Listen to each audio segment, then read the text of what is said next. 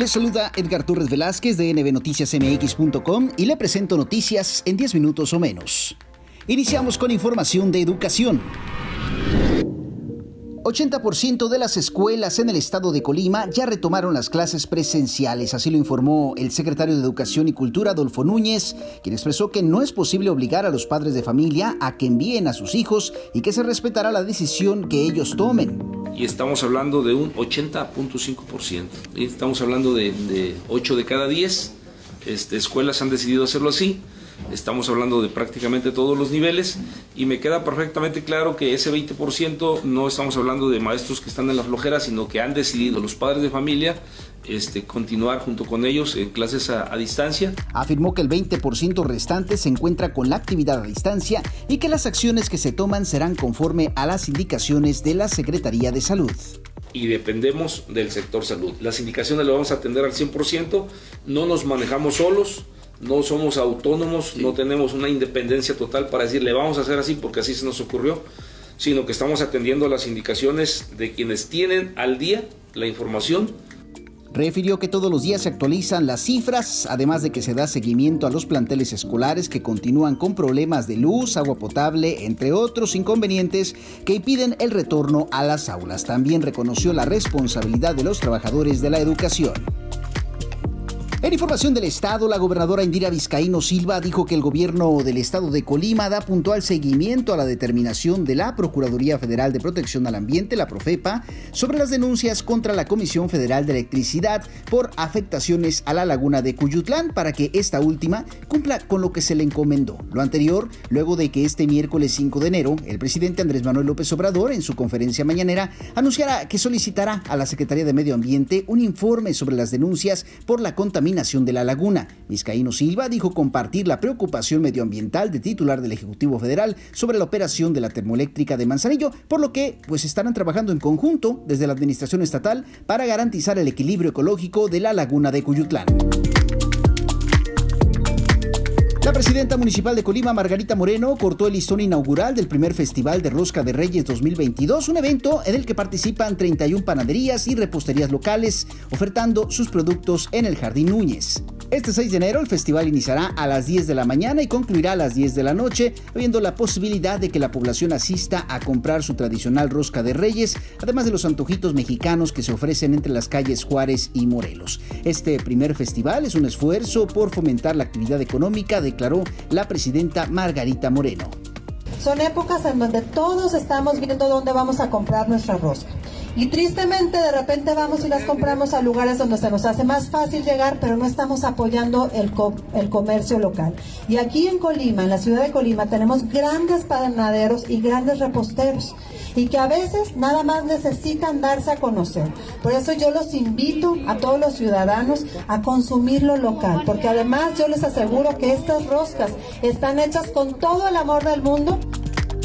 Por cierto, ahí mismo en la capital fue instalado el Consejo Municipal de Seguridad Pública con la presencia de la gobernadora Indira Vizcaíno. La alcaldesa reafirmó su compromiso para contribuir a la mejora de la seguridad desde un trabajo de coordinación con los tres niveles de gobierno enfocado en la prevención y en apoyar a las familias de la capital del estado. En la presentación del Plan Municipal de Desarrollo 2021-2024, el Comité de Planeación para el Desarrollo Municipal de Villa de Álvarez, la presidenta T. Gutiérrez Andrade advirtió que será intolerante con la corrupción. Ante Marisol Neri, secretaria de Infraestructura, Desarrollo Urbano y Movilidad del Gobierno del Estado y representante de la gobernadora Indira Vizcaíno, señaló que en su construcción se consultó a la población, identificando así grandes problemas como la inseguridad, la falta de alumbrado público, la falta de limpieza de parques, jardines y camellones, falta de mantenimiento de calles y la falta de recolección de basura. En ese sentido, explicó que este plan está estructurado en tres ejes, municipio sostenible, bienestar y desarrollo y gobierno eficiente. Estuvimos en las colonias en diversas ocasiones para escuchar las demandas y propuestas de los ciudadanos, mismas que nos ayudaron para diseñar diversos programas que impulsaremos durante este gobierno incluyente y cerca de ustedes para equivocarnos menos. Y cuando esto suceda, sean ustedes los primeros que nos guíen para reorientar el camino. Será este jueves 6 de enero a las 6 de la tarde en la explanada del Pez Vela en Manzanillo, cuando se realice la ceremonia de premiación de los participantes de la primera caravana acuática que se desarrolló el 31 de diciembre pasado como parte de las festividades que organizó el Ayuntamiento de Manzanillo para despedir el año 2021, con lo que nace pues una nueva tradición para el disfrute de las y los manzanillenses y del turismo. Esta ceremonia de premiación será encabezada por la propia presidenta municipal de Manzanillo, Griselda Martínez, junto con autoridades de la Secretaría de Marina Armada de México, la CEMAR, de la Capitanía de Puerto y de la Administración del Sistema Portuario Nacional, la CIPONA. Es de recordar que el viernes 31 de diciembre, pues esta primera caravana acuática inició su recorrido desde el muelle fiscal del centro de Manzanillo hasta Punto Bahía. A su regreso causó pues una importante expectación en las personas que esperaron su regreso por los juegos de luces y el colorido que en un ambiente de fiesta mostraron para ser calificados.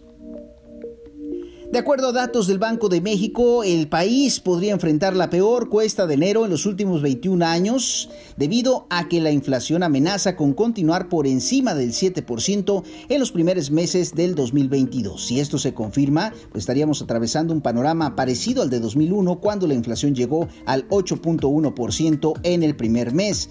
Los especialistas prevén que la carestía comenzará a moderarse lentamente a lo largo de este año, aunque todo el tiempo se seguirá arriba de 4%, es decir, fuera del rango de tolerancia que contempla el objetivo de la inflación de Banjico. La casa de bolsa es el participante del mercado más pesimista, pues estima una inflación de 4.6% para finales de 2022. En el otro extremo, como el más optimista, se encuentra el Fondo Monetario Internacional con una previsión de 3.1%.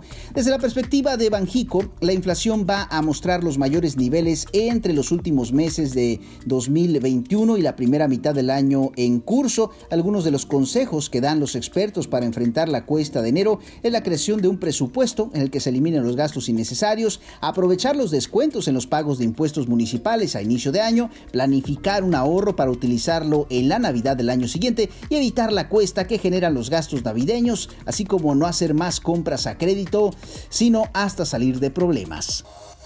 ¿Está usted enterado en 10 minutos o menos? Le saluda Edgar Torres Velázquez. Lo invito a suscribirse a este podcast de noticias en Spotify y agradezco también a los medios, los medios digitales que comparten diariamente este podcast de noticias. Colima Digital, Código Espacio Informativo, Contexto Colima, el portal de Colima, la pionera radio en línea, Manzanillo News MX, plataforma informativa y a través de nbnoticiasmx.com. Pásela bien.